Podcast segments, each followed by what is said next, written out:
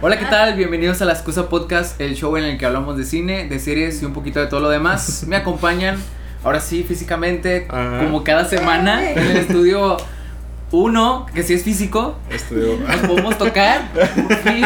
Eh, sana distancia. Sana Sana sana distancia. distancia. Sí, sí, estamos sanitizados, estamos esterilizados. Para que reconozcan. Estamos, estamos no. Ah. No lo sabía, esos son detalles muy Ah. Sí. No, la verdad Aquí no compartimos Creo que este. nuestros seguidores no quieren saber saber tantos detalles Ah, de nosotros sí, todavía. Todavía. Hasta que hagamos el Una película. eh, La excusa responde. Hasta que se. Se responden Todos cuando. hacen eso, o sea, todos cuando pegan ya después hacen su. 50 cosas que no sabría sobre la circuncisión de Ciel. Una no fue planeada. Mientras te dan recorrido por su mansión, ¿no? Supuesto. Sí. Welcome to my crib. Para. ¡Oh! Aparición especial. Especial de la, la música que Para los que nunca habían tenido oportunidad de ver alguno de nuestros videos en YouTube, porque no sé, por alguna razón, él es social, Fercho y Wendy. Hola. Y Hola. Y, y ya. juntos somos las ya, ya, cosas. ya dos, tres, cuatro. Excusa. El podcast donde hablamos de series, películas y todo lo ¿cómo demás. No, eso sí lo dije. Ah, ¿de veras? Sí. Ay, perdón. Bueno, yo también ven el video O sea, que sí aquí hablamos de películas, series y un poquito de todo lo demás. Yo también lo quería decir. Sírvanse su café y vamos a empezar a hablar de cine. Yo no traje café. vamos, vamos. ¿Quién? ¿Quién empieza? ¿Yo empiezo? Pues ¿Quién yo empiezo. Yo vi una película esta semana que se llama La Ventana Indiscreta. Muy indiscreta. Es un clásico de Hitchcock del 52. Todo me lo aprendí, eh. No hay un cartón. No le creo, No no hay un hay un- cartel ni nada que me esté diciendo De hecho, pistas. de hecho, Fer tiene los, los- los- O sea, la descripción de la película tiene pegado como, Tiene como, pegado. como- como cuando actuaba Marco Blando. que- eso, eso es un detalle. O sea, Marco Blando, el, el padrino, al que conocemos como la cara del Sí, padrino, este, él no se aprendía los diálogos. Él, él- él Ah. pegaba los diálogos en actores, en, Ah. en cosas así, y los leía. y es tan buen actor que leyendo hacía un gran papel. Yo lo que supe es que. Ahí con el cartel. Ponte la naranja. Ponte la naranja. O sea, lo, de, lo de la escena del padrino en la que estaba con el gato, el gato tenía pegada su No, no, no. Él, él- él- él- él interpretó al papá de Superman en la primerita película de Ok. no sé qué año fue. Este, y sus diálogos estaban pegados en el bebé. sí. Yo lo que supe que esta semana se subastó, bueno, en estas semanas pasadas se subastó la, la, la prótesis que tenía en la película del padrino, ah, que lo hacía así como que. Merci más. ¿Qué le hicieron a mi muchacho? Mira cómo me dejaron a mi muchacho. Eh, esta semana se subastó y hay gente que pagó muchísimo dinero por esa prótesis. Pero bueno, hablando de una, película una película clásica que no es El Padrino, vi La Ventana Indiscreta, que eh, en su momento fue eh, ganadora de algunos Óscares. Fue el Big Deal, ¿no? Del, del 53 a lo mejor, 52 se estrenó. Y trata de este hombre de unos cuarenta y tantos una años. que es indiscreta, así que sale por las noches, así en faldas cortas. así. No, trata, trata de. De jugar. Trata, trata de, de ya, este. ya nos estamos metiendo en otros temas. Sigue, sigue. Ilústranos. Ya, ya, ya. La verdad es que, la verdad es que si tienen ganas de ver una película muy del estilo hollywoodense de los 50 así que, que era grabada como en los estudios Warner o cosas por el estilo así, de los que muchas veces hacen series ahora, ¿no? De que los años dorados de- del, cine. cine. Bueno, esta es una de esas películas. Eh, se trata básicamente de un fotógrafo que se le rompió una pierna eh, tratando de conseguir una buena fotografía. Entonces ya, de hecho, lo que quería empezar a decir es que el desarrollo del personaje está presente incluso en la, en la, en la escenografía, ¿no? De que él es un fotógrafo y de hecho la fotografía este, estaba como en una carrera tipo NASCAR, algo así. No te lo dicen, pero en la escenografía se ve la foto del accidente, de que estaba súper cerca de él y entonces terminó con una pierna rota. Entonces queda confinado en, en- en- en su apartamento y su apartamento está en un nivel alto. Entonces tiene acceso a las ventanas de otras personas. Entonces el fotógrafo, curioso por naturaleza, le da por empezar a, a vigilar como que... No vigilar, más bien curiosear en las ventanas de sus vecinos. Sí, porque es bien diferente curiosar a vigilar. Bueno, bueno, al principio empieza así. Entonces, eh, este, este personaje que interpreta a James, James, este. Ay, se me fue el nombre, aquí lo tengo. El James. El James. El James. el futbolista Lo colombiano. interpreta el actor James Stewart. Este, él solo convive con, con su como ama de llaves o alguien que lo viene a cuidar de repente y hacer la comida Mm. y este y con una novia que tiene que de hecho me dio mucha como que conflicto un poco de que bueno, bueno, se vivimos en otra época, ¿no? Pero la coactriz es esta Grace Kelly y dice entonces tenía ya 25, súper jo- súper joven, muy guapa, este, muy carismática en la película. Ella hace del interés romántico y él tiene de que 47, 48, ¿no? Y sí se le ven las arruguillas. Y digo, a lo mejor soy yo porque como es una película vieja, yo lo siento como que es una persona vieja, no sé, me pasa eso, me da esa sensación, pero ya cuando investigué la edad que tenía en ese entonces, Sí, había. Sí, era, Mucha sí había mucha diferencia. de edad y sí se notaba, ¿no? Entonces, eh, el personaje de Grace Kelly está eh, endiosada con este fotógrafo, ¿no? Ella quiere que se casen y viajar por el mundo con él. Y él no, está de que no, no, no, este, yo, la verdad es que es un trabajo muy sucio, a veces ni se come bien, andamos en la selva, andamos... la- realmente no se gana muy bien aparte y tú estás muy acostumbrada a muchos lujos, ¿no? Entonces está este subplot en el que este, no sabes si realmente empezar una, una relación o un matrimonio con, con, con ella, ¿no? Mm. Y de hecho, esta cosa se las platico porque en las ventanas suceden cosas que a él le afectan. Por ejemplo, en, la- en las primeras escenas llega este personaje de Grace Kelly eh, y le empieza a comentar eso de que se quiere meter en su vida, que se quieren casar. Y él está renuente y ve la ventana de sus vecinos. Todo, todo, toda la película está filmada desde, desde la perspectiva de la habitación en la que está, ¿no? El apartamento. Entonces él se asoma a la ventana de alguien y justamente llega alguien casándose, ¿no? O de que está hablando de que ella es una persona que, o sea, su interés romántico, Grace Kelly, es una persona que le gusta la buena vida y vestir bien y andar muy bien. Y tiene otra vecina que se Que asoma a su llega- ventana. Que llega, que llega con buena vida. No, que es una chava que, que, que vive sola, es una bailarina y entonces está ella bailando y andando muy contenta por la vida y este tiene unas fiestas privadas así. Entonces, Ve como que ve lo que él busca fuera de su alcance. ajá, a proyecta través de. Ajá. Y aún así son vecinos, ¿no? Son personas, por así decirlo. Tiene, principalmente está el, el- el- la vecina bailarina, está un pianista en otra, en otra habitación. Y, y lo más importante, tiene un vecino que es vendedor. Entonces él, por estar ahí curiosando, eh, se da cuenta de que no se lleva bien con su esposa. Y de repente un día la esposa desaparece. Entonces él sostiene que fue el, el vendedor quien la mató. Pero no lo vio. Entonces de, de estar insistiendo, insistiendo en el tema, pues involucra a la que sería como su ama de llaves y a Grace Kelly, a, a su interés romántico en el tema y también se empiezan a clavar con que el vendedor mató a la esposa, ¿no? Pero todo parece indicar que es más que él se obsesionó con alguien y que realmente a- antes no te, te lleva la policía por estar ahí fijándote en las ventanas ajenas. Este, y se cuestiona, ¿no? Obviamente es algo que en los 50 también era cuestionable andar viendo gente, ¿no?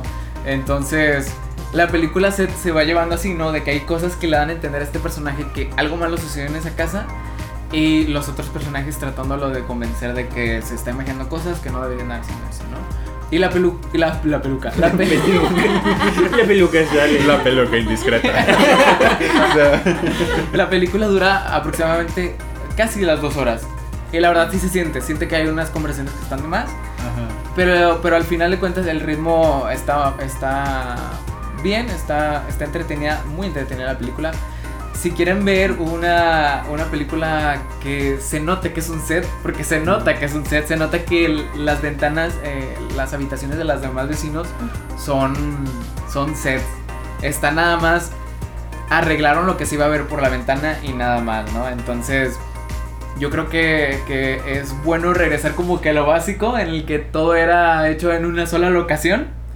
Y al final se entretiene, la verdad. Esta película sí es a color, entonces, por los que no les gusta ver películas en blanco y negro, este, y le fue muy premiada en su, en su, en su, En su año. en su año. Fue, fue muy, muy premiada. Digo, creo que estaba viendo que ganó Hitchcock ese año mejor director. Sí, según yo no había ganado Oscar. Mm, Sí. Hasta ese año. O Sí. sea, es que según yo no ganó. Ah, O- ok. O a lo mejor fue nominado Oscar y no ganó. Y la estoy regando. No sé, o sea, tal vez sí ganó. Yo tengo como Fíjate que, que- Porque según yo le dieron un. Un, un honor, o sea, no sé cómo se le llama cuando. Honorífico. Un honorífico. Mm. Ah, sí, aquí está, perdóname. Está nominada como mejor director por esta película.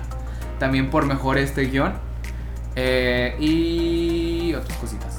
Puedes estar en el consejo, pero no eres un maestro. No, Ah, qué triste escena. Me duele. Fíjense que aquí un dato curioso, está clasificada como una de las mejores películas, o sea, de las, de las mejor clasificadas en, en IMDB. Entonces, es- se, se me hace que esta es una de esas películas que tienes que ver antes de morir, ¿no? Ajá, está, debe estar Es en la lista de, de- en, en los libros o artículos de las 100 películas que tienes que ver, las 1000 películas que tienes que ver antes de morir, estoy seguro que una o dos. Yo diría que junto con esta O está la más, de, de Shawshank Redemption, no sé cómo lo hicieron aquí en español. Sueños de fuga. Sueños Los de sueños de fuga. fuga también. Si no han visto esta película es un clásico y tienen que verla. Pero No ahorita tienen mucho que ver con la película que está con la pero, Pero- véanla, véanla, Ahora que por ahí, estamos- por ahí está. De, de hecho, iba a hacer introducción que, que es, es esta en Amazon Prime, ¿verdad? Amazon. ¿Está en Amazon Prime o está en Netflix? Pero de Ah, está, que está en ambas, súper bien. Porque Amazon Prime tiende a tener muy buenas películas antiguas. Ah, sí, sí, sí. Y una de las que vi ahí que está muy padre y de ese mismo estilo es la de Psycho. Ah, la de Psycho, que también está dirigida esa por este no Hitchcock. comprender Cuando tienen ganas, ajá, exacto. Cuando tienen ganas de ver películas así antiguas, pero muy bien hechas y hechas con mucha dedicación y con. Con, un- con un cariño así como que se hacía. Ajá, se nota. Que es que eran producciones que entonces siguen siendo producciones caras a algunas películas obviamente, pero ya se pueden hacer buenas películas desde 20, 50 hasta 80 millones y que rompen la, la box office, ¿no? Lo chido de esas películas viejitas son que puedes ver la referencia original. Ah, mira, esto Ah, que sale en tantas películas Ah, es la original. exacto, que influyen mucho en las películas después, que de hecho esta película de La Ventana Indiscreta después le hicieron un remake con Shia LaBeouf y a lo mejor se acuerdan de esta historia, ¿no? Pero... La voz como que se fue al carajo después de Transformers, no, o sea, se Ah, por eso vean la película de, de- este, ¿Cómo se llama el papá que les platiqué? Ay, no, ajá, la de Honey. En la de Honey Ah, sí, retracta la historia de Shia porque se fue para abajo. Pero bueno, este, en HBO Go están como una colección de 10 películas clásicas de Hitchcock. Y está de hecho Psycho, está la, la ventana discreta que fue ahí donde la vi. Debe Y- estar la de los pájaros. Probablemente. Hay bien. algunas muy buenas películas. Influenció realmente mucho en el cine Hitchcock. Sí, sí, sí, sí. Es como Stanley Kubrick, que no, no eran directores muy, muy premiados porque como que no se llevaban muy bien con, Con la con la crítica de su tiempo, y pero fueron muy influyentes. Ah, se volvieron de culto. Sí, exactamente. Se volvieron muy de nicho. ¿Y ustedes qué vieron esta semana? Pues bueno, yo creo que les dé una reseña Ah, desde sí, hace desde hace una semana, sí, sí, sí. desde hace una semana, este. Primero que nada, una disculpa por no haber estado la semana pasada. eh, tuvimos problemas técnicos, pero ahorita ya se- De hecho, es la razón por la cual ahorita Estamos nos reunimos porque hicimos esa excusa. para Fue la excusa, ¿no? Para- Ya para- compensamos, esta es a todo color en vivo. claro que sí. Las otras Y bueno, yo creo que negro, y bueno, hace una semana les comenté que quería hablar sobre Emily en París. Y bueno, esta es una nueva producción que acaba de llegar a Netflix, que tiene de protagonista Lily Collins. Lily Y- Collins, Sí, yo creo que es algo que, que indudablemente de, Es de una- tu gusto te va a gustar verla a ella. es, o es sea. como, es como, Es como Henry Henry Cavill. Sí, es Henry Sí. Cavill de las mujeres. Oye, que se rumorea que, disculpa que te interrumpa, pero Ajá. que se rumorea que Chayanne va a estar en Nah. la producción de es, es ¿Es broma. Es, bro- es- es que, es que como pusieron a, a, a A Jason. Momoa, que también va a ser, a él sí, Sí, él sí está oficial. Y son como que los dos que normalmente te ponen como los estándares que te hacen ver de la heterosexualidad. Entonces agregaron a Chayanne como el tercer Ok. sex symbol latinoamericano.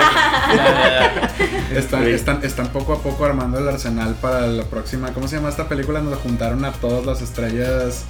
Este, no, no. me refiero a. Ya se me fue, pero Los Indestructibles. Los indestructibles. Sí, sí, sí. Están, están poco a poco haciendo el cast de los próximos indestructibles cuando ya pasen su prime, ¿no? Yo estaba pensando yo que ibas a decir que quiere hacer su Magic Mike con, con estrellas así de que más. Pues, ¿por qué no? Sería- O sea, ¿a quién, ¿A quién pondrías? O sea, si, si tuvieras que elegir a cinco, pues ya tienes que Henry Cavill y a Jason Momoa. O sea, aquí hay otros tres actores así de que son los, por- son los galanes de... No porque yo lo crea, no porque yo lo crea. Zac Efron tiene que estar. Yo, Sí, yo- yo viendo por los memes, estoy viendo que también tiene que estar Capitán América, tiene que estar Sí, este, ay, Chris, sí. Chris, Chris Evans. Chris Y Evans. mira, para salir un poquito del mercado por- de los kids, yo pondría como el tercero a La Roca. Sé que no es tan galán, pero sí Mm. tiene como que su... su- O sea- bueno, está, está un poquito abarcado ya con Jason Momoa, la verdad. Sí, Sí, sí, no, creo saca- que, sí, que lo podemos descartar. con- Sí, saca La Roca mejor. Pero ya, estamos ya hablando de reflexiones. Ah, exacto. Pero sí, o sea, regresando, es que ella es muy guapa, la verdad, Sí, sí, y sí. es muy talentosa. Entonces, eh, bueno, hablo un poquito de la historia de Emily en París. Se trata de una joven mercadóloga que va a una agencia de. Te de- identificaste. Sí, de hecho fue algo que me identifiqué. Este, bueno, que ella va a París a trabajar. La agencia donde ella estaba en Chicago compra una agencia parisina, entonces es la razón por la cual ella tiene que ir un año a, a cubrir esta vacante, ¿no? Dar esa perspectiva americana a los Ah, parisinos. ya, ya, ya. entonces, pues desde ahí empiezan esos conflictos, ¿no? Digo, trata mucho de cómo llega esta chica a París y como al principio, los primeros capítulos abarca como esos choques culturales, ¿no? De que una es una chava que no sabe el idioma, Ajá. entonces para empezar eh, es algo que sí se Es una tiene- barrera. Sí, es una barrera, ¿no? Inclusive en cualquier país, ¿no? Si llegas y no conoces el idioma es muy difícil que te comuniques. Incluso los franceses, los franceses tienen, sí los franceses tienen como que fama de que si no hablas francés Sí, como que te exacto. ignoran así. Y sabes Creo que, que, es el inglés, con el llegar a inglés. hablar inglés, o sea, es Sí. específicamente Ah, con el inglés. Ajá, Entonces, inglés. hablamos de una americana muy demasiado americana con, Sí. con esa... Sí, porque dijeras, bueno, viene de otro país pero habla en inglés, ¿no? Pero es una americana que se le nota. Entonces es algo como que al principio es un choque cultural, ¿no? De que Mm. no tienes aceptación de, de las jefas, o sea, de, de la jefa que está ahí en, en, en la agencia y además de los demás compañeros tampoco.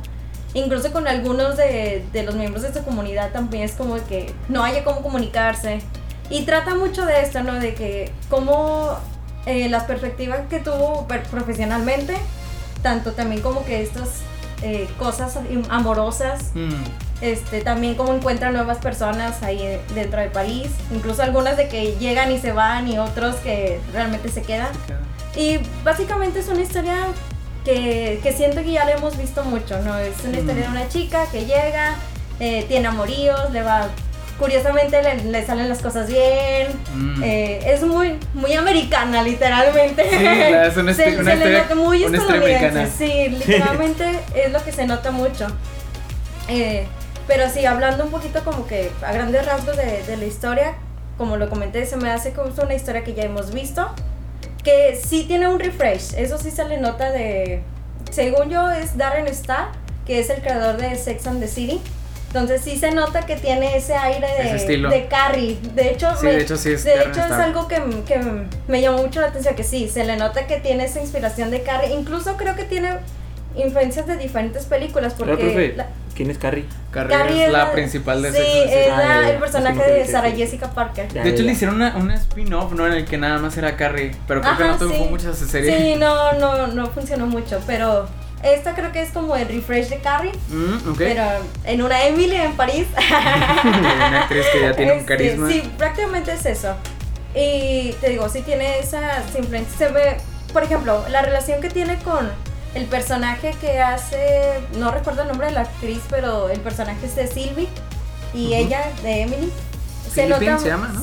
No, es que tiene como un nombre Ah, sí. raro, por eso Sí, sí, traté sí. de no pronunciarlo, pero Ah, se llama Philippine Leroy Paliu. ajá, sí. O como se pronuncia. Pero sí, prácticamente es eso, de que sentí mucho esa relación de Anne Holloway y, y Meryl Streep en El Diablo Viste al Amor. Ah, De el hecho, estilo de Miranda. Sí, muy al estilo de Miranda, de que es fashionista y de que a- así como que no acepta que otros tengan como que estas ideas, no como que ella es la cabeza y ella es la que guía y tú no tienes por qué venir a La meterte. suprema, o sea, es Sí, jefa, que la jefa, la que ves y como Miranda que te pones el tacón y andas perfecta, ¿no? Ajá. Que era muy el estilo de... Mm. Pero esta es como más, más perrilla. ¿Ah, sí? Sí, O sea, a conciencia quiere hacerte sufrir. sí, Mm. sí, esta sí. Porque Miranda yo siento que era Miranda era es exigente. exigente, o sea, Era pero era perfección porque porque su trabajo lo requería, ¿no? Ajá, este, quiero que seas no es como que quiero que seas exitosa, no es como que esa es su intención, pero es como que lo que requiere la industria Ajá, para o sea, triunfar. quiero ser el filtro. Ajá, Ajá. exacto. Y esta no, o sea, ella sí es de que quiero que te regreses. Ah, o sea, ya, esa no te quiero aquí. No te quiero aquí porque incluso, bueno, hubo controversia con esta serie porque decían justamente que los parisinos sentían que Están que estaban mal. Sí, como que los estaban dejando en mal, ¿no? De que estas actitudes. De hecho, hay una parte de la serie donde justamente el personaje de Sylvie le dice a Emily de que es que tú no te preocupas, o sea, vienes aquí y prácticamente le dice, ¿no? De que tratas a París como si fuera tu casa, ¿no? Vienes, no sabes el idioma, este, y Mm. después de un poco de sexo, de aventura y todo, y un poco de cultura, te vas a regresar.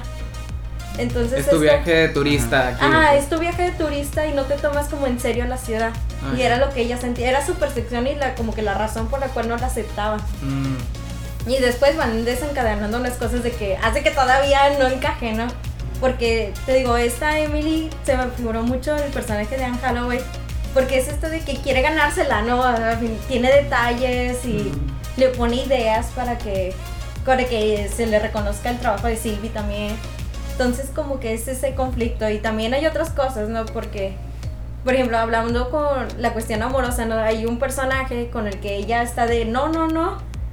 Pero al último... Sí, le- sí, dice que sí. que Sí, sí. sí, sí, sí. Pero no les diré nada más porque si no voy a. Spoiler, Sí, ajá. pero, o sea, habla un poquito como que eso. Incluso tiene como encuentros con otros parisinos, como que. Y por eso va este- estos también choques culturales, porque ella viene de una cultura pues muy diferente a la de los parisinos.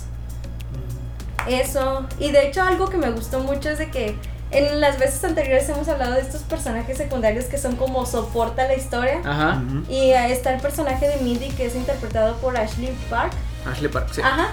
Y Mindy que Chen. ella es como esta mejor amiga que te encuentras fuera, ¿no? O sea, de que. Ah, su sidekick que- de ajá, repente. sí, y- que, de casualidad te encontraste y resulta que congenian, ¿no? Mm, Y eso es lo que ayuda mucho a ella como que a sentir, a que el personaje de Emily no se sienta de plano sola, porque en realidad sí es de que no conoce a nadie ni... Y algunas de las personas que o se si no estuviera son el muy personaje pasajeras. de Ashley, sería como que una serie un tanto deprimente y no iba de eso. Fíjate Sí, que es que siento que ella le da el soporte de sí, tú puedes. Ajá, o- para que salga adelante. Ajá, para que salga adelante. Como que, ay, así son, X, no te lo tomes en serio. O sea, Porque ella también es extranjera, me imagino. Ella. en- Digo, sí, no, no es se porque la actriz sea asiática, solo digo. Sí, Se le ve que no es de París. no pero pues es- me parece mucha diversidad. Se le, se le ve en el arroz que no es de París. nacido ahí, ¿no? Se supone que dentro del personaje de Mindy, ella es, es china y se fue a vivir a París. Ah, ya, ya. como escapar de estas cosas de ser la dueña del negocio familiar y Mm. tener que ca- casarse y así, que es Ah, algo que ella no quería, ¿no? Muy Entonces tradicional. huye supuestamente a estudiar y termina de niñera ahí. Mm, Pero pues, su sueño es de que cantar y otras cosas, ¿no? Está- Entonces también el, el personaje de Emily es como que, como que las dos apoyan mutuamente. mm. Entonces te digo, creo que, que sí les va a gustar mucho. Lo que sí me gustó mucho de la serie fue ese refresh que le dieron. Creo que se le nota a Lily Collins que quería ese personaje. Ah, sí. Y sí, sí, se le Lo nota. abraza con mucho cariño el, el Sí, o sea, yo siento que veo a Emily y siento que es mu- muy similar a la actitud que podría tener Lily Collins, ¿no? De que Ah, amable y como muy creativa y lista y así, Lili, nah, Lili Collins es una perra con el con el de que. Bueno, o sea, Sí, a mí no la, no la he visto mucho en entrevistas, pero seguramente sí, o sea, tiene un... Sí, como que esa carisma. personalidad, sí, ese tipo de carisma y siento que se Sí, le nota mucho que este proyecto le, le gustó. Y aparte creo que le ayuda creo que este proyecto le va a ayudar mucho en su carrera porque, por ejemplo, si ahorita antes de ese proyecto ya la veías como un icono, bueno, en el caso de las mujeres, ¿no? De que la veíamos como icono de moda, de que, ay, siempre se viste bien y todo. Ah, ¿en serio? No. Ahora sí, verlo aterrizado. Sí, porque sí. mi, mi novia la sigue mucho y también dice "Ay, que ella siempre está muy bonita. Sí, siempre se viste todo". muy bien y todo. Dale.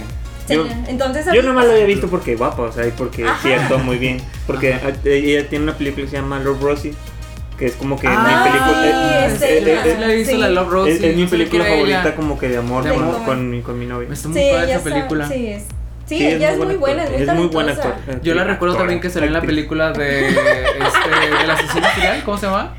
¿cuál? Ah, sí, la de, Team, ay, ¿cómo se llamaba? ¿El asesino serial? sí, donde sale esa que Ah, ya, Ted. Bundy. Ah, Ted Bundy. Ted Bundy, sí, sí es Ted Bundy, pero no me acuerdo cómo se llama esa película en... El asesino Ted Bundy. Creo que sí, ¿no? El caso de Ted Bundy. el caso Bueno, sí, ¿Cómo pero se llama? Bill, este, algo así, una descripción de Ted Bundy, pero ahí la, creo que esa película incluso le daba más luz el a Lily Collins que al personaje de Zac Efron. Sí, sí, definitivamente. Digo, creo que este va a ser un super plus para ella. Digo, ahorita si ya lo aterrizamos en un personaje como es Emily, que es una persona como muy fashionista y así, que es algo que resaltaron muchos de las revistas de moda, eh, creo que les va a servir mucho en ese sentido. También, digo, como lo dije, es el refresh. Las tomas son buenas, eso es algo que sí, o sea, sí se ve de que la ciudad y sí ves de que quieres ir a pasear ahí, o sea, sí te dan ganas de ir a París a pasear. Y es algo que te... Te da mucha justicia a Sí, París. la verdad sí luce muy bonito porque creo que sí las escenas literalmente sí fueron grabadas ahí. Ok. Entonces eso también ayuda mucho a la serie. Eh, te digo, lo único que yo considero es que sí sentí que era una historia muy predecible. Mm, De que hacia dónde iba, sí. de que sí, la chica que ahorita no la aceptan, pero al rato le van a aplaudir. O sea, el- que- El, el- el el- pez ajá. fuera del agua. El pez fuera del agua que al final Ajá, es lo sí, que ex- viene a cambiar todo y sí funciona, ¿no? Ajá, sí, de que su presencia cambia todo. ¿no? Entonces, siento que era muy predecible Mm. la- la- en cuanto a la historia. Tengo entendido que ya van a, están trabajando en una segunda Una temporada. lo que te voy a preguntar. Sí, y va, va a dar para más. Estoy segura que va a dar para al menos unas tres temporadas. Pero sí creo que, que es una historia como que si no te gusta eso, si, no, si buscas algo como diferente en este tipo de historias, no lo vas a encontrar aquí. Aquí no vas a encontrar una historia Aquí original. No vas a encontrar una historia original. Sin embargo, sí vas a pasar un buen rato. Ok. Este, el soporte del, del personaje de Lily Collins creo que ayuda mucho a que no sientas pesada la historia. Son capítulos de 10, bueno, son episodios, son 10 episodios, como de 30 minutos más o menos, entonces Mm, yo literalmente te sientas y ya te la acabaste. Sí, tú te Entonces- la acabaste en el primer día, ¿verdad? Sí, entonces yo creo que, que ayuda mucho si vienes, bueno, si te gusta este tipo de historias, sobre todo, creo que va mucho a ese segmento, ¿no? De que... Ajá, tipo de-. Ajá, si te gusta mucho la comedia romántica o literalmente comedia, cosas de esas, el drama, esta serie te gusta. Si eres fan de Sex and the City, o sea, también Ajá. te va a Si gustar. te gustó mucho. el Diablo Viste la Moda. Y te quizás gusta esa- ya lo viste a la moda, o sea, creo que. A mucha gente le gustó, a muchísima sí, gente le gustó. que es- sí está padre, o sea, si te libro. ríes y todo, y sí lo disfrutas. Digo, lo, lo único es eso, de que vas a encontrar una historia muy predecible, que sabes hacia dónde va y que no esperas como un super wow ahí. Como, Una sorpresa. Ajá, me una gustó sorpresa. cuando dejaban el peloncito fuera. El diablo viste la moda. Ah, este Ay, ese sí. es muy buen actor también. Siempre sale de Sí, es muy buen actor. No me acuerdo cómo se Sí. llama. Hace mucho En, el personaje se llamaba Nigel y que sí, que supuestamente iba a ir de socio a... De hecho, él, él funge como de soporte al personaje de Anna Hathaway, ¿no? Ajá. Sería como Sería la, la, amiga. Ajá, la amiga. Pero fíjate que este Nigel es como de que ponte trucha, ¿no? Sí, O es, es como que- soporte y mentor. Ajá, es como Ah, más mentor, porque esto es más como que sí, como re- esta amiga relax que quieres de... La apoya, pero no le dice cómo a, sobresalir, cómo Sí, seguir él, adelante. él- él ¿no? enseña sí, los es más pasos de como la, de la esta industria. parte de social de tener un apoyo de que si tienes que contarle algo a alguien, Mm. aquí voy Un a oído, estar. Sí, un más hombro. cu- ajá. Y Nigel no, o sea, Nigel es como que, oye, pues es que estás haciendo esto Sí, mal, o sea, sí, no manches, ¿no? Sí, que cuando estás sufriendo le dice muy bien, vas por el buen camino. Exacto, sí. Si toda tu vida está destruida, es el momento de un ascenso. Está, Pero- está muy buena esa frase. Muy, muy buena esa frase. Pero sí, lo, lo único que voy a decir es esto, ¿no? Que se lo recomiendo a las personas que les gusta lo que ya mencioné. Comedias románticas, Románticas. dramas, Sex and the City, El Diablo Viste a la Moda y todas sus... Tiene un buen mercado. Tiene un muy buen Entonces sí, yo ¿Te creo que sí. gusta American Next Top Model también? Ah, sí, o sea, de que glow up, Las todas realities, esas... realities de moda Ajá, puede ser. Eso es lo que te, te va a gustar esta serie. Lo único es que puedo decir es que si es palomera, si vienes también de algo como muy tenso. En mi caso a mí me tocó que antes de Antes esta serie estaba viendo Rachel. Creo que es algo que, que Sí, Fer va a hablar sí, más adelante, pero, pero venía de esa serie, entonces vengo de algo como bien sangriento y así. Y luego termino con este y como que, ay, me relajo un poquito. cambiaste el mood, cambiaste así como Sí, que ya. que dices, ok, este, no me voy a dormir después de haber visto Ratchet, tengo que ver otra serie. tengo que No quitar me estas puedo dormir a imágenes. gusto. Sí, pero definitivamente vas a disfrutar mucho a ver a Lily Collins. Es lo, lo, con eso puedo terminar y, y sí, véanla. Sí, tienen que darle una oportunidad. Está en Netflix, disponible en Netflix. Sí. Original de Netflix, de hecho. Original, sí, de hecho. De hecho, también original de Netflix es Ratchet. Ajá, exacto. Este, la serie que no he terminado de ver, llevo apenas tres episodios y medio. Que es lo justo como para tener una idea más Más más o menos hay una idea de para dónde va. Este, esta serie original de Netflix, eh, dirigida por Ryan Murphy. Ryan Murphy. Gracias por recordarme su nombre. Este, Recuerdo que tú me lo dijiste, entonces por eso Sí. me, me quedó grabado. Él es el mismo de American Horror, Horror Story. Horror The sí. Politician. Glee. Glee. Glee. Ah, sí, eso es lo que me O sea, no sabía tiene, que era Glee. tiene un abanico muy amplio ese señor de, de La mayoría son muy Normalmente al están de un lado o para el otro. creo o sea, que Sí, Pero o es, es- un musical o es algo de horror. Es- pero, pero creo que algo que lo que se enfoca ese señor mucho es como que en la estética de Ah, o sí, sea, tiene una estética muy, muy, Sí, muy particular. Y definitivamente en Ratchet Se nota, nota. se nota su, su estilo que le está imprimiendo a la producción, a los vestuarios, a los, a los, este, eh, la escenografía. Está muy bien lograda. Eh, yo creo que uno de los aspectos más icónicos de esta serie va a ser Sí. el empuje que le da con la colorimetría. color, me encanta. Utilizan mucho los mismos colores que te dan eh, te dan ideas de cómo puede ser una persona o cómo se está sintiendo una persona basada Mm, los en colores. los colores que está usando o que ve o que prenden las luces. Hay unos Sí. momentos, de hecho, bueno, antes de antes de irnos a escenas, nos estamos adelantando. Antes Ajá. de irnos a escenas, este decíamos de esta de, de esta serie Ratchet es la historia situada en los años 50, si no me equivoco, Estamos de- en los Inspirada en 50. hechos inspirada en hechos Sí. reales. Inspirada en hechos Sí, reales. de hecho sí está inspirada en una enfermera real que estuvo en un hospital psiquiátrico. Sí, la mató viejitas. ¿Sabes qué palabras? Ok, Sí, bien real. este y inspirada en hechos reales de, de una enfermera eh, cuyo nombre no recuerdo una enfermera este que desde un principio sabes que trae algún un propósito mayor pero está viajando a esta lo- Lucía, locación ¿no? que está Lucía sí, Sí. tiene razón este que está viajando con, con un propósito en mente a, a este lugar que está un poco retirado de la, de la sociedad donde está un instituto psiquiátrico eh, Un propósito secreto, seguramente. un propósito que secreto. Te va a mantener. Ese es el misterio del asunto. Yo la clasificaría más como de misterio que de terror esta película. Thriller. Realmente no tiene mucho terror. Es un thriller, exacto. Sí. Y, y bueno, con ese propósito secreto que se va revelando poco a poco, este entra y trata de, de, de, de- de vendérsele al doctor en cuestión de trabajo. Sí. Sonó algo. Sonó, Sonó que- sonó una película que no vería en Netflix. O sea, A ver, ¿en qué Son los sigue? 50. Hola, doctor.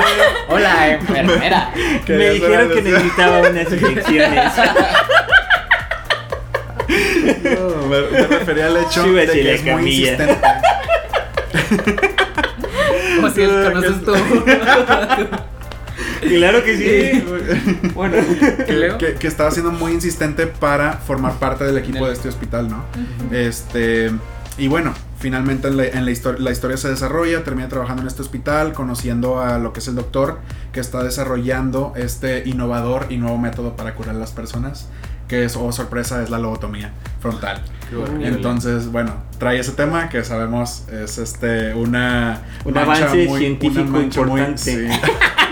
una, una mancha muy grande en lo que es la historia médica, este y y bueno, con esta misión de curar la locura y diferentes tipos de trastornos este, médicos están trabajando en este hospital y ella tiene el propósito, un propósito secreto por un, uno de los este, por uno de los pacientes que están ahí, este, sin dar detalles Más detalles. adicionales, pero Wow. está involucrada con los, de los pacientes que están ahí y abre, no, no menciona en paralelo y, y tiempo antes de que empiece la trama principal de la serie, eh, te muestran la historia de un asesino que todavía no sabemos sus motivos, pero entra en una casa este parroquial, ¿no? En una iglesia. Sí, es un Este, edificio donde viven como estas. Los Sí, sacerdotes. sacerdotes, bueno, jesu- son unos como los jesuitas, ¿no? Que son como que la comunidad de, de sacerdotes que van y ayudan a los pintores. No sí, sé cómo no, funciona no estoy bien. seguro, pero No, es- todos los sacerdotes tienen sí, casa. lugar, pero tiene una casa. ajá. Entonces entra en esa casa donde viven los sacerdotes y casi sí. asesina a los cuatro sacerdotes que estaban ahí. En escenas de, de, de mucha violencia. O sea, Entonces ¿y si también esta serie no es para la- la serie? Eh, en, sus, en sus escenas, en sus escenas tope sí. Sí. Ok. Tiene, tiene highs y tiene lows. Realmente no es constante, Ajá. pero sí tiene escenas No se fuertes. caracteriza, caracterizará de por ser por una ahí. serie sangrienta, por así decirlo. Ajá, exacto. O sea, De si lo ves al principio, sí. obviamente, por el shock inicial de En esta escena del momentos de gore, asesinato. Yo creo que sobre todo si, que va a tener si sus no ves este tipo de series y ves estas escenas para ti sí puede Va a ser choqueante. Ajá, Sí. o sea, sí tienes que entrar con la expectativa de que es una serie violenta, a pesar de que no está pasando todo el tiempo como en una serie que se enfoque en No la es violencia. Sao. No es Sao, no es todo el tiempo, pero Sí, sí, sí, sí. tiene mucho. Ok. Este, y bueno, ese es el resumen y volvemos al punto de, de escena Sí. por escena, que yo creo que más, incluso más que la historia, porque la, la trama al final de los tres episodios y medio que, que vi, este, todavía no me termina de enganchar. O sea, sí tiene ahí como que su gancho, tiene ahí su intriga, pero ahí más o menos te lo imaginas y dices, ah, pues puedo vivir sin...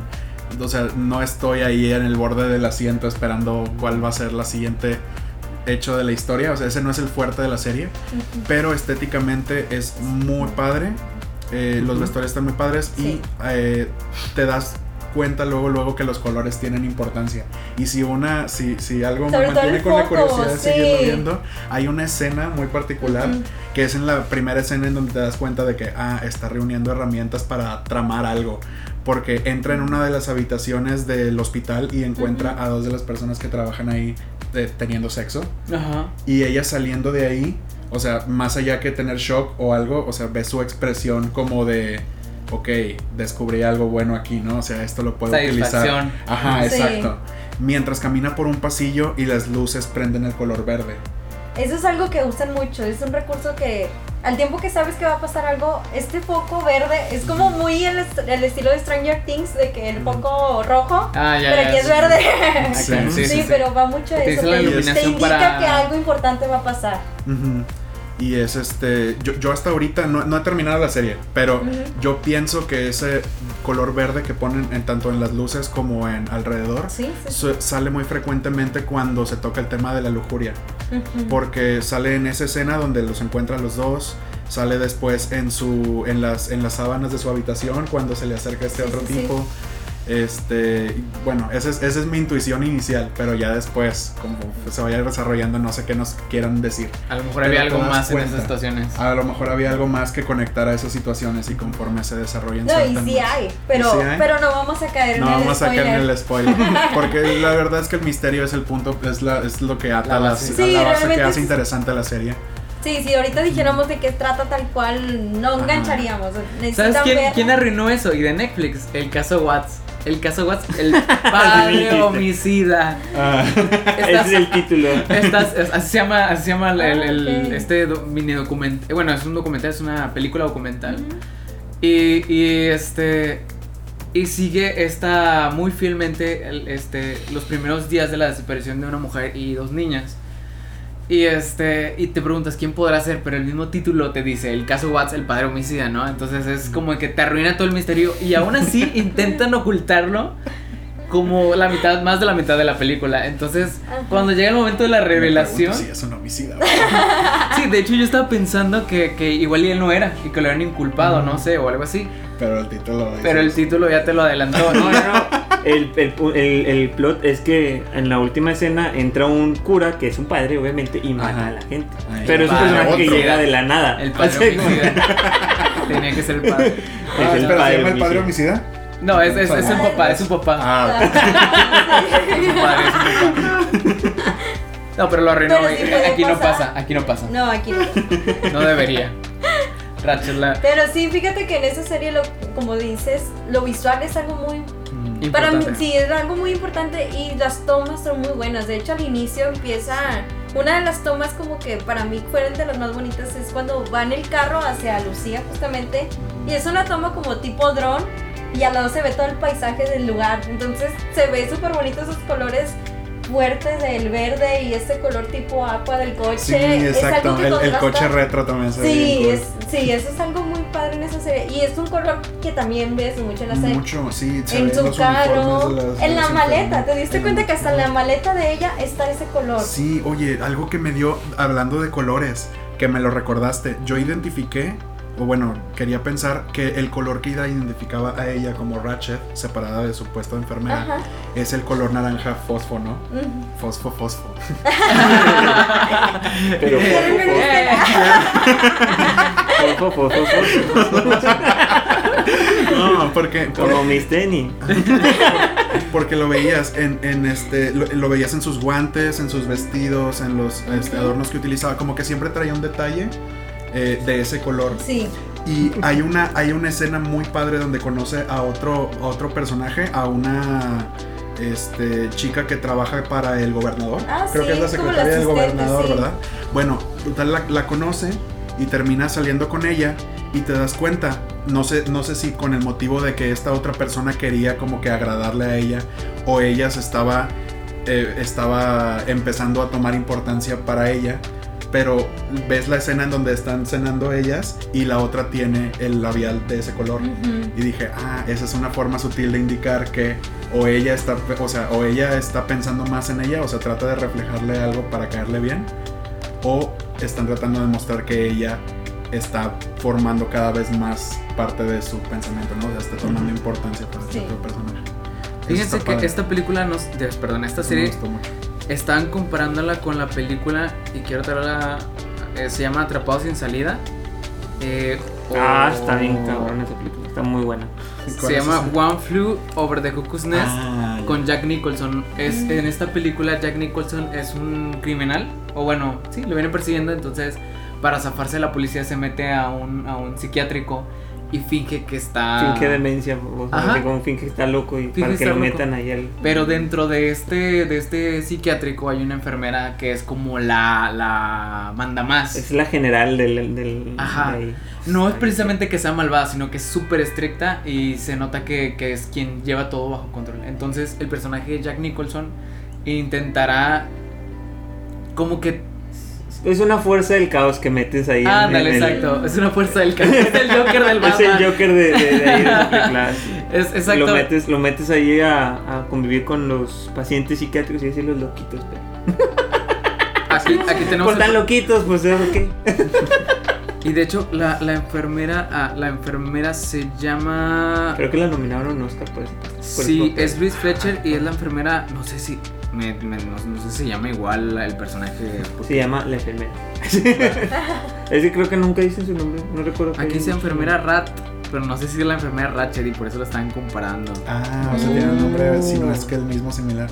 No lo puedo ver aquí. Porque sí, lo dice que- porque sí. Ah, ya, ya. Sí, también en- es como que una, una creyente de la lobotomía, esa, esa, Esa película. esa, esa, esa enfermera. Llama ok, enfermera.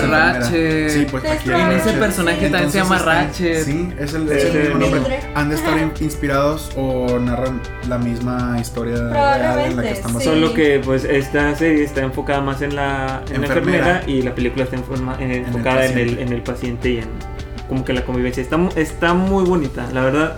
Está muy bonita como que cómo llega este paciente a convivir con, con sus amigos con sus amigos pacientes. Que también son, son actores súper reconocidos. Sí, Está sí. Por, por ejemplo el Doc Brown. El personaje de Doc Brown es, perdón, no es el personaje, perdón, el actor, ¿no? Christopher Lloyd se llama. Christopher Lloyd. Eh, tienes a Danny DeVito también por ahí. O sea, hay muy buenos este, personajes. Y la historia es una de esas que no te esperas que tenga tanto. como que tanta filosofía dentro de la película. Y te das cuenta como de que hay, trata temas como la libertad, trata temas como... como Me recuerda un poquito a la de Green Mile. Que es como, Sí. que es como, están, hay personas muy buenas en lugares muy malos. Y, y- y están gobernados por gente muy imbécil. O sea, la verdad. Sí, entonces esta película creo que se llevó la película mejor película. Creo que en sí. su- en su y, creo que yo, este, Sus Nick- reales está- este Nicholson también creo. Sí, sí, ahí como que ya traía más empuje su, su Pues ya, creo que ya tenía, ya era Don Dan Nicholson. Eh, sí, es, es, el, es, el, es el hombre con más Oscars que yo recuerde haber ganado. Tal vez no más nominaciones como esta señora, la. ¿Cómo se llama esta? La. La. La. la del Diablo Viste la Moda. Meryl Streep. La. Meryl Streep tiene como 16, 17 nominaciones. Estaba una mirando del cine. Sí, definitivamente. De hecho, hay una, hay una, hay un segmento que hicieron una vez en una entrega de premios que estaban dando un premio a esta Annie Hathaway y Emily Blunt. Ah, sí. y, y de hecho, empeza- como y- los y- y personajes como de los personajes de las asistentes de esta Ay, y, empezaron y empezaron a jugar con, con de que ay, ahí está esta, esta Miranda no está viendo y se puso en, en Meryl Streep en Ah. papel así un así en perra hecho, Se puso muy buena, se puso- se dentro puso de esa película de que justamente Meryl Streep no les hablaba. O sea, Ah, durante sí. todo el rodaje es de No que les habló. No, O porque sea, ella quería leyó el guion mantener y dijo, sí, Es- no es- porque es- les cayera mal, sino porque era una forma de que si, obviamente si empatizas con las con los actores, pues a lo mejor la escena ya no sale igual, ¿no? Quería Ah, como no mantener es- que mantener ese profesionalismo en su Mm, personaje de súper Miranda. bien. Y es por eso que sale también. Pues, es para que, como que se sintieran más intimidadas por Sí, la creo que presencia es de ella. eso, Sí, creo sí, sí, que o sea, que, el- que su presencia las intimidara Ajá. y como que se De que reflejara bien en De sí Porque película. seguramente se intimida mucho Meryl Streep así Sí. de trabajar Ay, con sí. ella, o sea, Sí, sí. unas- Imagínate que no, vas a grabar una escena con una 16 veces nominada al Oscar. La. Fíjense que desde esa película antes no había visto mucho Sí. a Emily Blunt en, en- en casi nada. Y desde entonces la empecé a notar más.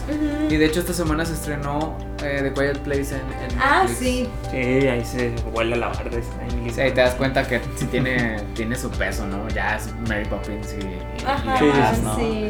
Canta, baila, este... Que le que está Ella es- también es muy talentosa. Sí, sí, sí. hay, hay rumores que ojalá sean ciertos que quieren a ella como mujer invisible y a este John Krasinski como Krasinski, el que es- hombre invisible, como el Mr. Fantástico, que son esposos en, en- el hombre invisible, no, o sea, que son esposos en, en las cuatro fantásticos, sería fantástico. Y ese es el hombre invisible, ese es su campeón también, el diablo viste a la sí, moda. también ahí estaba, es- estaba desnudo.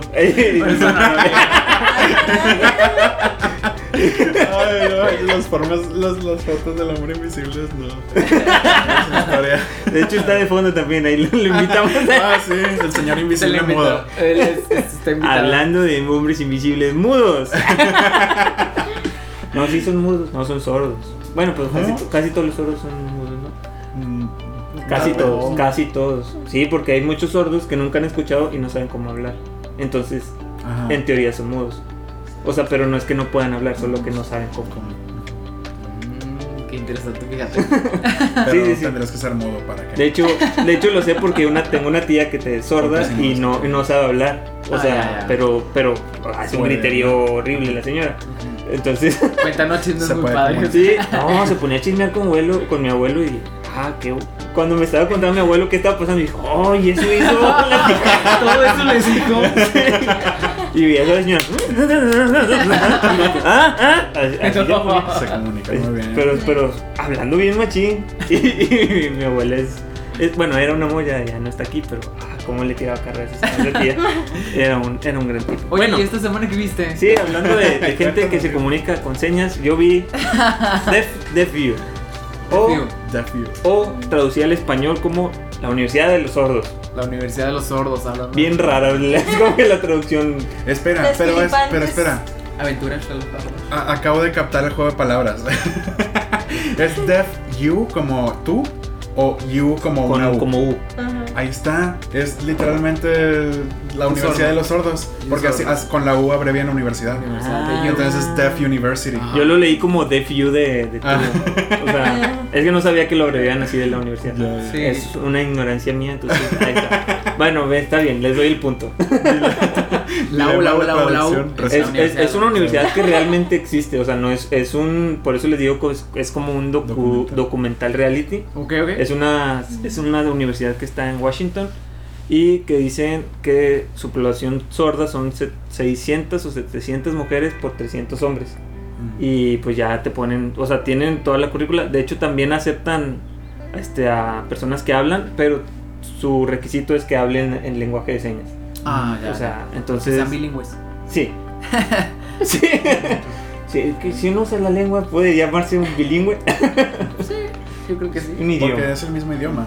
Pues sí. solo que Solo- en lugar de hablado es. O sea, es como si todo se comunicarse en escrito, pero es con señas. Porque el lenguaje de señas cambia entre países, ¿eh? Sí, cambia. Sí, de exacto. hecho. O sea, hay lenguaje de, De hecho, señas hay en español, lenguaje de señas. ya sé, que los mexicanos lo hacen aquí y los Hay niveles, ¿eh? No me hables con ese tono. Imagínate que los, los oros empiecen a gritar. Pero esta, esta, esta docuserie que, que, que, Ah, que- trata, o sea, pues nos trata más o menos de. Nos trae a ciertas personas de, que están inscritas en esta universidad y pues se trata de, de ver cómo, que, cómo se relacionan entre ellos, o sea, lo- las actividades que hacen. Las actividades, al menos lo que he visto, porque no la he visto completa, vi la mitad. Este, las actividades que hacen en, el, en la universidad, pero no relacionadas a la, a la escuela. Ah, lo como que- extracurricular. Sí, como que viendo cómo conviven entre ellos, cómo van a, a un a un restaurante y como que las limitantes a veces que te ponen con un Ah, mesero o cosas así. O sea que por ejemplo ves cómo hacen los pedidos y tienen que escribirlo en el celular y mostrárselo, cosas así. Mm. Este, cómo tienen que adaptar sus espacios para... ¿Cómo para- sobreviven a un mundo auditivo? Sí, sí, sí. O sea, es más eso, pero también es cómo, cómo se desenvuelven y, y si no te les acercas, no, no te darías cuenta que... Ujú. que es- o cómo, cómo entre ellos es como una- unos amigos y ves como, por ejemplo, están jugándole bromas a los que no a los que no hablamos el lenguaje de señas que le dicen, oye, ¿cómo se dice esta palabra? Y dice, no, esto, y que se llama, de que chupa, no sé qué, o cosas así, o sea, porque si hacen, sí, se, se burlan de nosotros, o sea, Sí, que- porque ahí sí sería, o sea, la verdad se lo, lo vale, o sea, sí, se vale, se vale que se burlen de nosotros. Ya Ajá. nos jodí un poquito la vida con que no puedan escuchar. la verdad. Ok. Entonces, Pero fíjate que ahorita que mencionas eso de las dinámicas, digo, yo creo que está padre porque a veces, eh, por ejemplo, si no convives mucho con gente con alguna discapacidad, no tienes esa sensibilidad. Sensibilidad. sí, sí, sí. Yo, a mí me tocó trabajar con el equipo de diálogo en la oscuridad, por si se lo conocen. Entonces, siempre este, Pues en este caso, pues eran personas con discapacidad visual. Ajá. Y te contaban un poquito cómo convivían, ¿no? Por ejemplo, en el caso de, no sé, pedir un Uber o cosas como esas, o usar su celular, pues ya tenían en el celular esa función de que con audio, ¿no? En el caso de ellos era con audio y, y se escucha, cuando, ellos- cuando ellos, ellos lo ponían de muestra, se escuchaba como con... O sea, algo que tú no escucharías normal, pero su oído es tan sensible que ellos captaban perfectamente todo lo que les estaban diciendo. O sea, si uno lo pone, probablemente lo vas a poner lo más lento para que a ver si lo encuentras. Ah, si ya, lo escuchas Tiene bien. sentido, pero ellos tienen un buen oído para. Ajá, exacto. Incluso cuando también los ves convivir, pues para ellos es muy normal. Incluso burlarse de ellos mismos. se ponen así los bastones. Burlarse, ajá, o sea, bueno, no burlar, sino de que de tener chistes y cosas de eso. Incluso me, me acuerdo que en una plática que tuvimos, eh, el que es- está al pendiente de, de ese proyecto, nos dice, incluso nosotros usamos frases como, ahí nos vemos, ¿no? Que Ajá. es, que obviamente, pues, Son, son irónicas. ah, son Sí. irónicas, pero como es algo de uso muy común, pues obviamente ellos también los pueden usar, o sea, ni no hay problema con eso y nadie se ofende con eso. Entonces, ahorita que lo mencionas, es- pues sí, es, Sí, es sí, sí. lógico que también entre, Entre ellos la te- comunidad el humor. Ajá, Ajá, Eso, o claro. sea, entre ellos es una también- comunidad, es entonces. que es, es la parte de la convivencia, ¿no? Ujú. Haces chistes, digo, como nosotros, de que de repente nos echamos carro con ciertas cosas. Ajá. o- Oye, pero también hay, o sea, algo que también exploran en esta serie es como que hay una elite de sordos. Ah, que es como mira. que son sordos, que son, no, no, no, son sordos generacionales.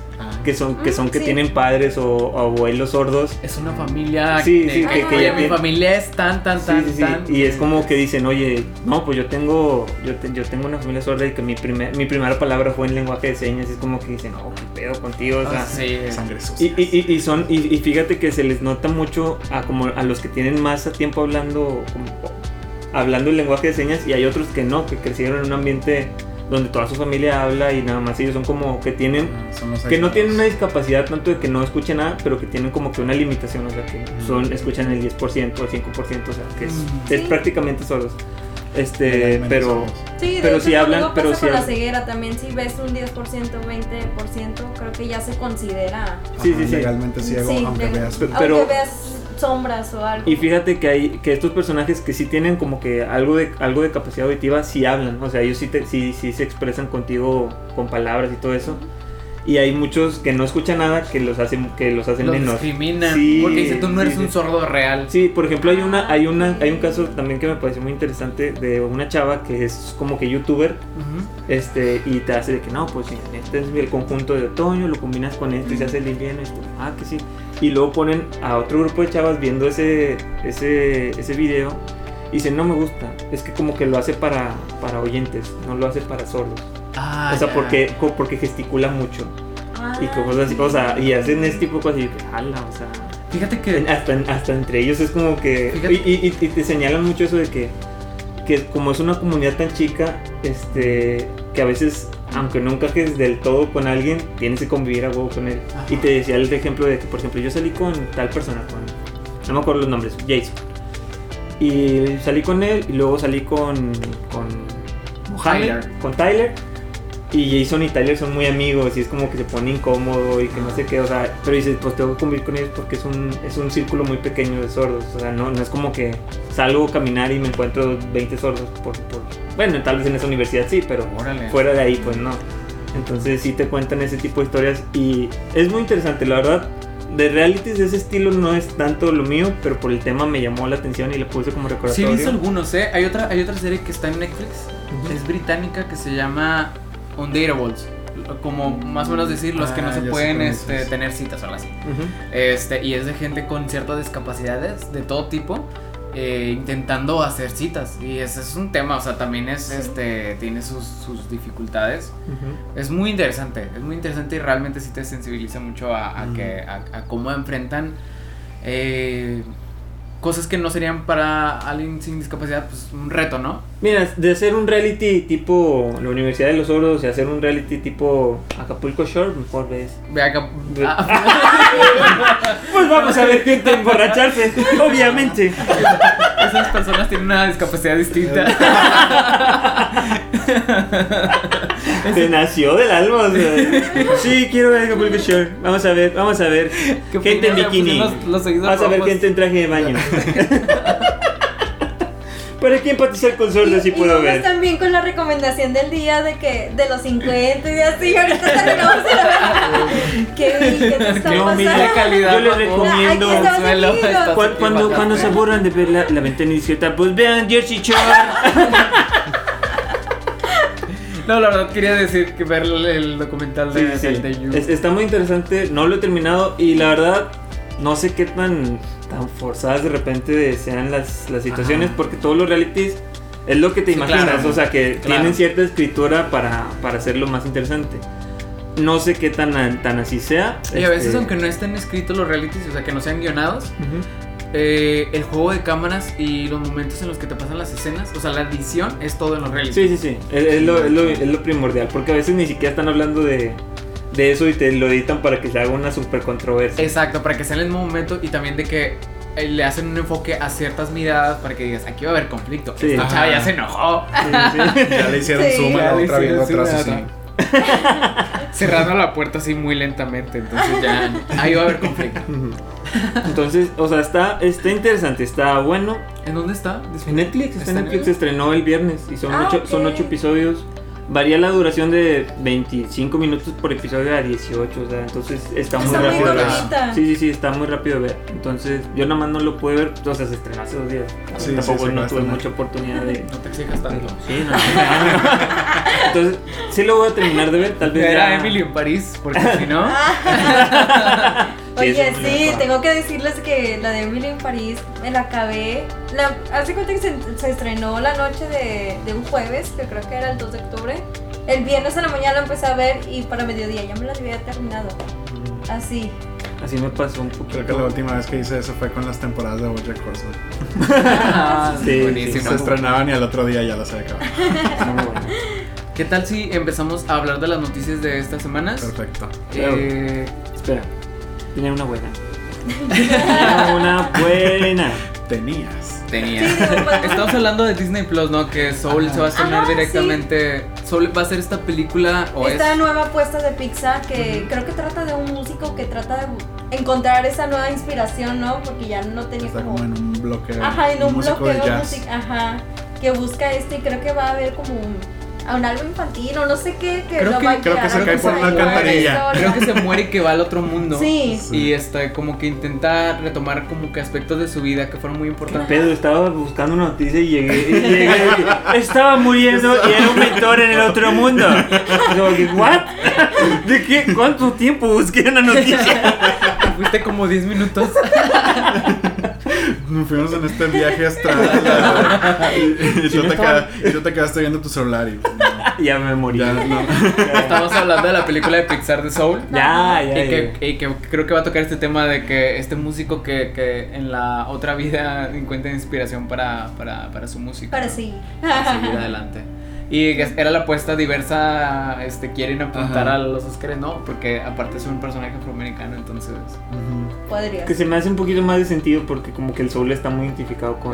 Con sí, la... de Sí, hecho, sí, sí, sí. sí, De es un hecho, género es- así es como- por excelencia afroamericano. Creo, creo que sería, ahí sí sería ofensivo que pusieras a un, un blanco, como que es como Ah. que, eh, espérate, o sea. Es que también hay gente muy Sí, talentosa. obvi- obviamente, obviamente, pero es como que es, es el, el cliché. Aparte, pues es la época, ¿no? O sea, Obviamente, ahí sí es como que. Te llevas a todo, todo, la- a mucha gente en Estados Unidos que, que, que apoya muchos movimientos, ¿no? Muy justo, pero vamos a ver que si, si la película se sostiene por sí misma. Sí, ¿no? de hecho, digo, retomando el tema de cómo se va a estrenar esta película, va a comenzar con Disney Plus. De hecho, no se va, no va a ir a cines, Que es algo que creo que sería la- ya la primera película de Pixar que se- Directamente se estrena a una en una plataforma streaming. Y pues hablamos de eso, ¿no? De que no va a llegar al cine, que probablemente... Y, ah, ok, algún punto que quería tocar es que no va a pasar lo mismo que Mulan. Esto sí va a estar dentro del catálogo de que Ajá, van a poder... normal. Sí, es que con Sí. Mulan Normal. se, se, se, se la bañaron, la verdad. este, Perdieron mucha. perdieron Sí. mucha Es credibilidad. que, es, que hay, es que hay ciertas estrategias de marketing que te sirven como decir, oye, voy a liberar esta película, A o sea, si para que la vean.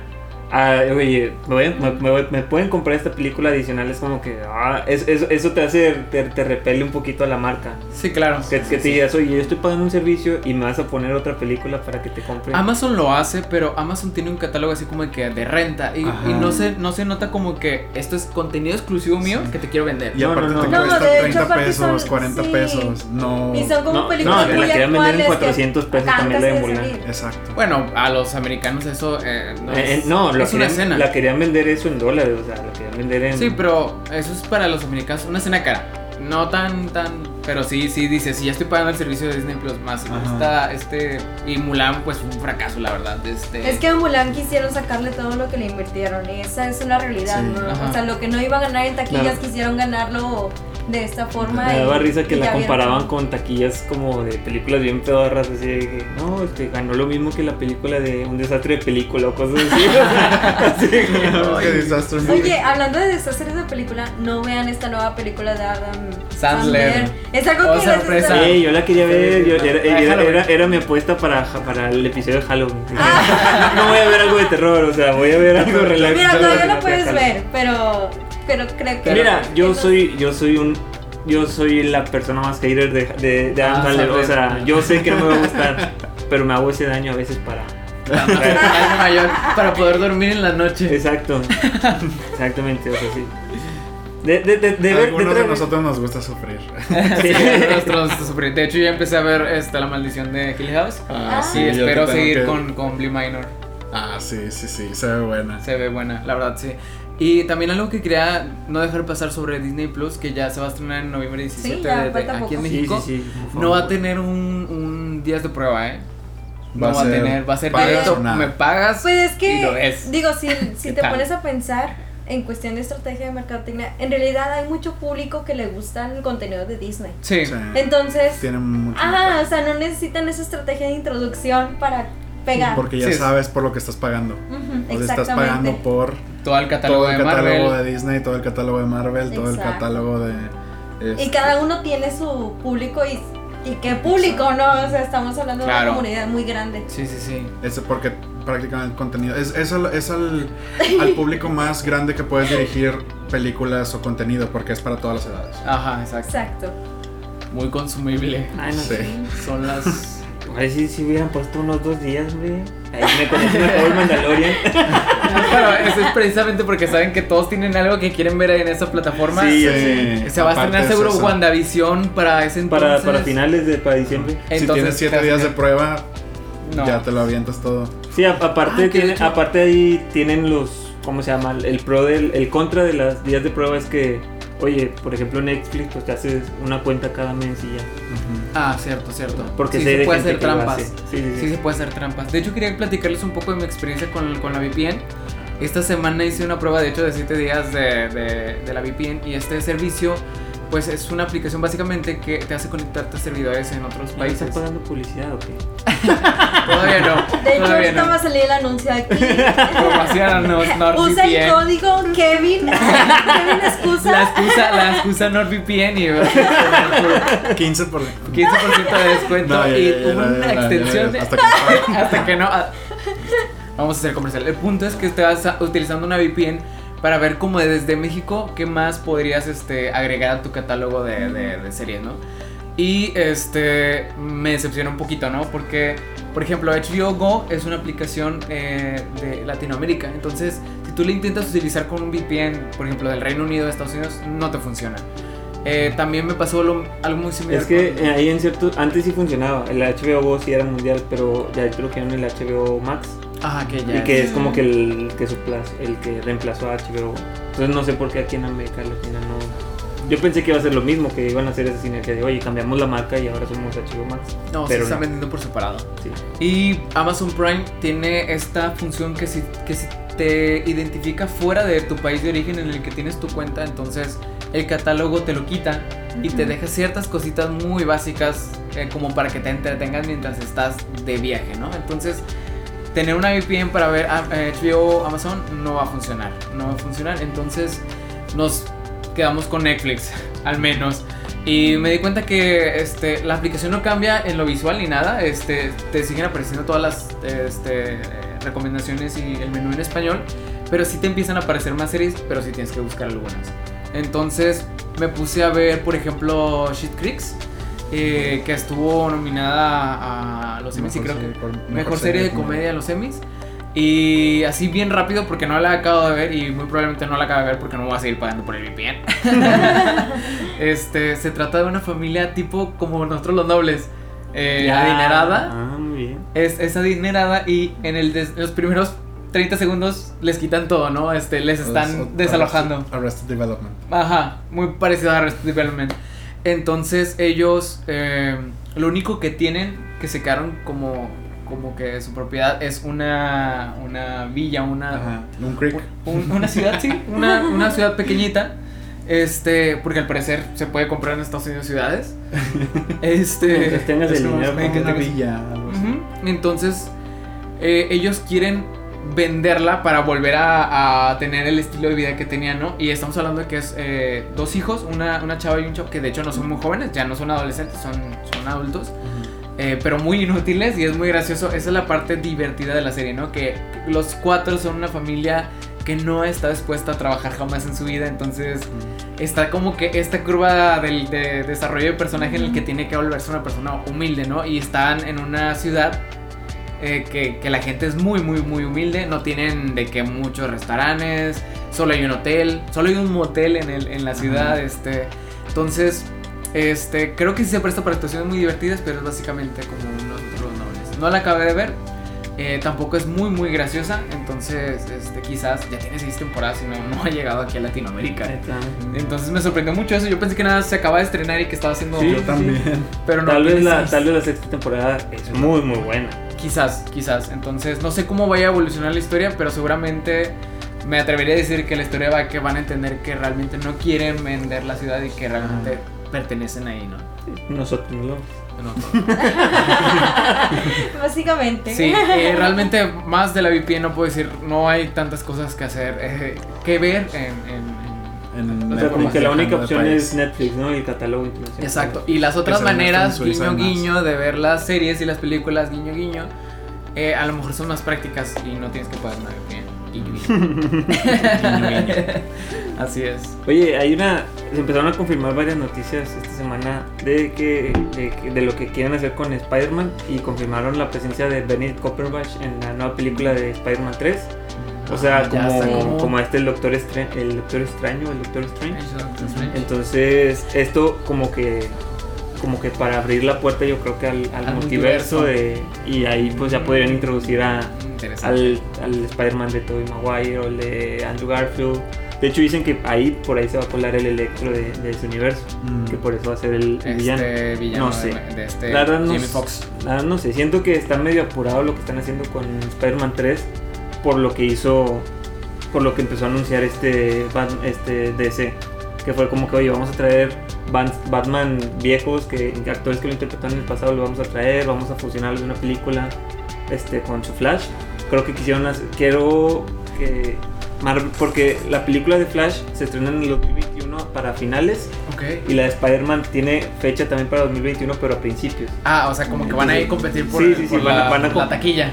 No, no, no, no, no van a competir por la taquilla, van a com- yo los veo como competencia al concepto. Es como, Ah, es ya. por ¿Quién- ejemplo, ¿Quién, va a liderar esta nueva Ajá. saga, de- esta nueva ¿quién- quién- etapa? quién introduce tal concepto? Porque, por ejemplo, Marvel, este, por ejemplo, lo ves, lo ves con el, con el Darkseid. Darkseid es como que el, es el Thanos de, de DC.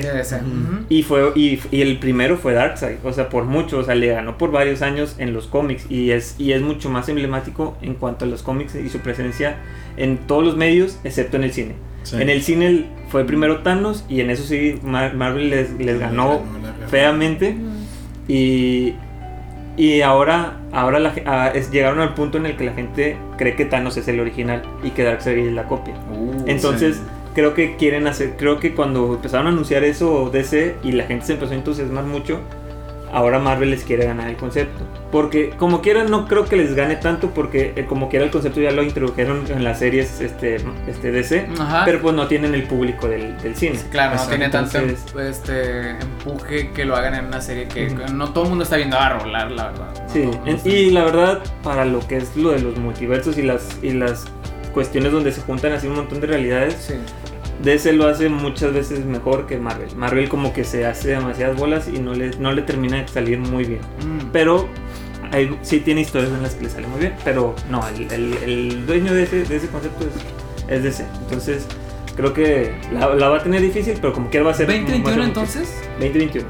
Órale, Se entonces supone. se supone, digo, próximo. con, todo, con todos los retrasos que está viendo, no, No te sor- no- no sorprendería me que la sorprende sí. un año más. Porque todos los booms que tenía este año, o sea, este 007, Un lugar en silencio, La Mujer Maravilla, todos, este Black Widow, o sea, Ah, que- de hecho sí, nunca se terminaron de estrenar. no, o sea, no se estrenaron, todas se van a aplazar hasta el siguiente año. La de Dune, que es como que un, Sí. una fuerte para, para este año, que ya la confirmaron que también se va a retrasar. Entonces, el mercado va a estar muy saturado. O sea, vas a tener pelicu- vas a tener fines de semana donde se va a estrenar eh, que 007 y Mi Mujer Maravilla. No he visto fecha, solo estoy Sí, diciendo- diciendo que- de o sea, que- entonces son como que dos películas que normalmente no competirían, este, al menos en un mismo fin de semana, lo vamos a ver el- seguramente el siguiente Sí. año si ya pasó todo, si no es que se siguen amontonando cosas. Entonces, no sé, va a estar interesante el año que viene. O sea, si este año no te puedes armar un top 10 de buenas y malas películas, el siguiente año no te vas a poder armar a un top de armar. 20. Yo creo que va a ser muy difícil, ¿no? Porque, por ejemplo, normalmente cuando vas al cine vas por una en específica y ahora es de que a lo mejor vas a querer ir a ver tres. Tres. Sí, y también va a ser complicado, por ejemplo, para los papás, o sea, que tienen, que, ten- que para ir al cine tienen que, porque por ejemplo Pagar yo, toda la familia. sí, por Sí. ejemplo, yo pues es como que que yo, le- yo voy con mi novia y ya, para los niños. los niños. Yo, yo no estoy pensando en los niños, estoy pensando en el papá que tiene que pagar cinco entradas y un combo gigante para entrar, La para ir al cine. O sea, sí, sí, sí, es, o es sea, un lujo. Sí, o sea, fácil y, que es guardar gamitas de que no sueño. y sacamos el barrio, sacamos el barrio. No es cierto, no hagan eso en casa. En casa no, En casa me, no en casa, en casa no metan gomitas. No, pero sí siento que, o sea, también eso es como que un contra de las en las películas porque las mismas películas no van a tener la ganancia La que ganancia deseaban que porque sí. van a estar compitiendo contra sí mismas, haz de cuenta. O sea, van a, van a estar compitiendo. Va a estar interesante. Sí, va a estar muy buena, o sea. Esperemos, esperemos entonces 2021 y 2022 cómo van a estar los veranos de... Sí, no, hombre, sí, de por sí a veces. Bueno, no sé, porque por Que ahora ya ejemplo. empezaron antes. Es que antes los veranos era como que, oye, teníamos, por ejemplo, Rápido y Furioso y tenemos películas que lo acompañan. Pero el estreno de verano era Rápido y Furioso.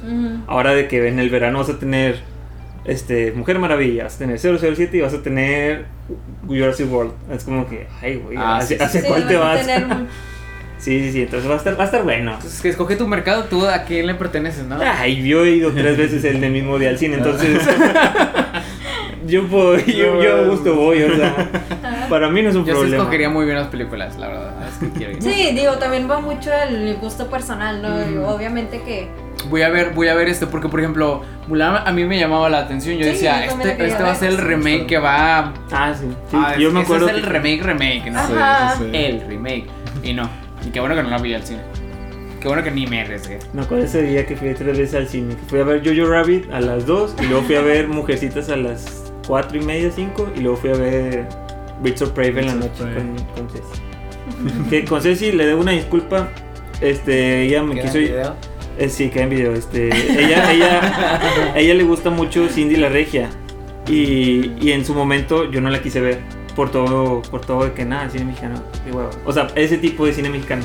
La vi y no es una mala película, es muy Concuerdo. entretenida. Sí. No, es una buena Es De muy hecho, sí, entretenida. Padre. Yo también me sorprendió eso cuando la vi. Yo la vi en el cine, Está está en Amazon, está en sí- Amazon, Sí, sí. te ríes. O sea, Sí, o sea, para, para hacerlo, para tener, es que mira, no, no es brillante, es entretenida. Y creo que con eso basta para destacar. Para vencer O algunas sea, sí, sí, sí. otras películas. Al menos contra su competencia basta para destacar. Entonces, te debo una disculpa, amor.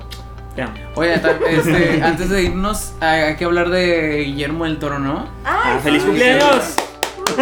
Esa es la razón por la que Toro. A Totoro. A sí. Totoro. Este. Nada, cumpleaños. Cumpleaños de semana.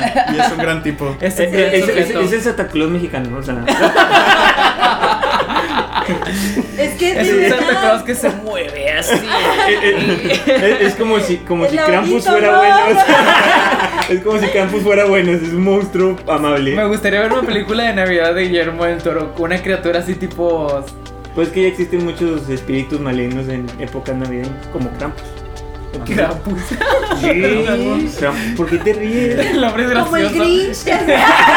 Grinch es terrorífico. Imagínate un- Y no has visto su versión blue. Imagínate, imagínate una versión del Grinch o de los personajes del De Dr. Guillermo del de Toro. Guillermo del Toro. Oh, estoy cool. Estaría Estaría muy cool. Estaría chido. Guillermo del Toro, anota esto. ¡Vas a vender millones! Estaría sensacional. Es que el problema de volver a adaptar al Grinch es que ya tienes un Grinch. O sea, ya hay una Sí. película muy emblemática. Parece que Hollywood Pero por No, no, no, hacer no le importa, pero. Mira, Hay tres sí es- versiones de Grinch y todas son icónicas de su Ajá, pero aparte La animada es Guillermo del Toro. La, anima- la, la- la animada, la, la última que La sacaron no última. Illumination, ah, sí, yo no la vi. La no animada yo sí la vi. eso. Yo le di una oportunidad y no, me quedé dormido, la verdad.